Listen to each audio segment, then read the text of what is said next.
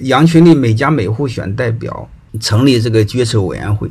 结果呢，有一个狼披了个羊皮，然后也冒充一个代表参加了这个羊庄园大会的选举。结果他通过他的竞选的口号当了决策委员会主任。他的口号是什么呢？他说：“这个喜羊羊，他怎么天天这么欢喜呢？这个美羊羊凭什么长这么漂亮？”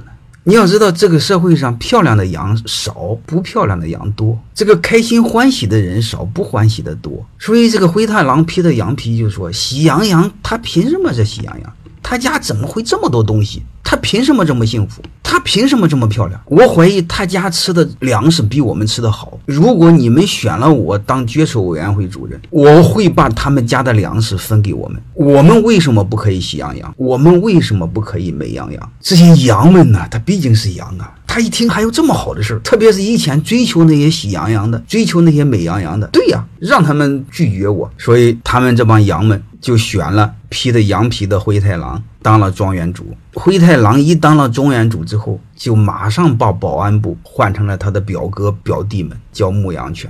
然后他给羊们说的非常好，我们想防狼的问题，必须得用牧羊犬。我们自己是羊，是打不过狼的。我们想把狼打了，我们得用狗打。所以我们找牧羊犬做保安队队长。诶，他们一听，对我们愿不经常被狼吃，因为我们羊干不过狼。所以发现这个这个新的庄园主真的伟大，借机会把美羊羊、这个这个这个暖羊羊、什么喜羊羊，再给家里粮食给那帮人一分，哎。当时，这个披着羊皮的灰太狼就成了这个羊的庄园的金色的太阳。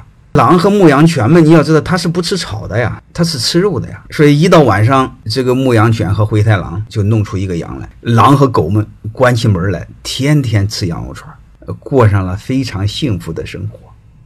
好了，我们就别再讲动物庄园了，因为动物庄园的话，你们当故事听会很开心。如果你认为你是其中一个动物，你会非常痛苦。嗯，然后剩下的还是那句话吧，就是如果你们经济能力允许，如果你具备一定的科学素养，就是你相信理性的推理，你就看看我那个课叫《思考的原点》，因为那个基本上让你看明白很多事儿。先搞明白自己是谁，认识别人只需要倒霉一次，认识自己是需要一辈子。但是这一辈子对我们太漫长了，我们尽快的认识到自己，要不然你们老问我很浅的问题。弄得我就很无语，你不能光让我讲动物庄园，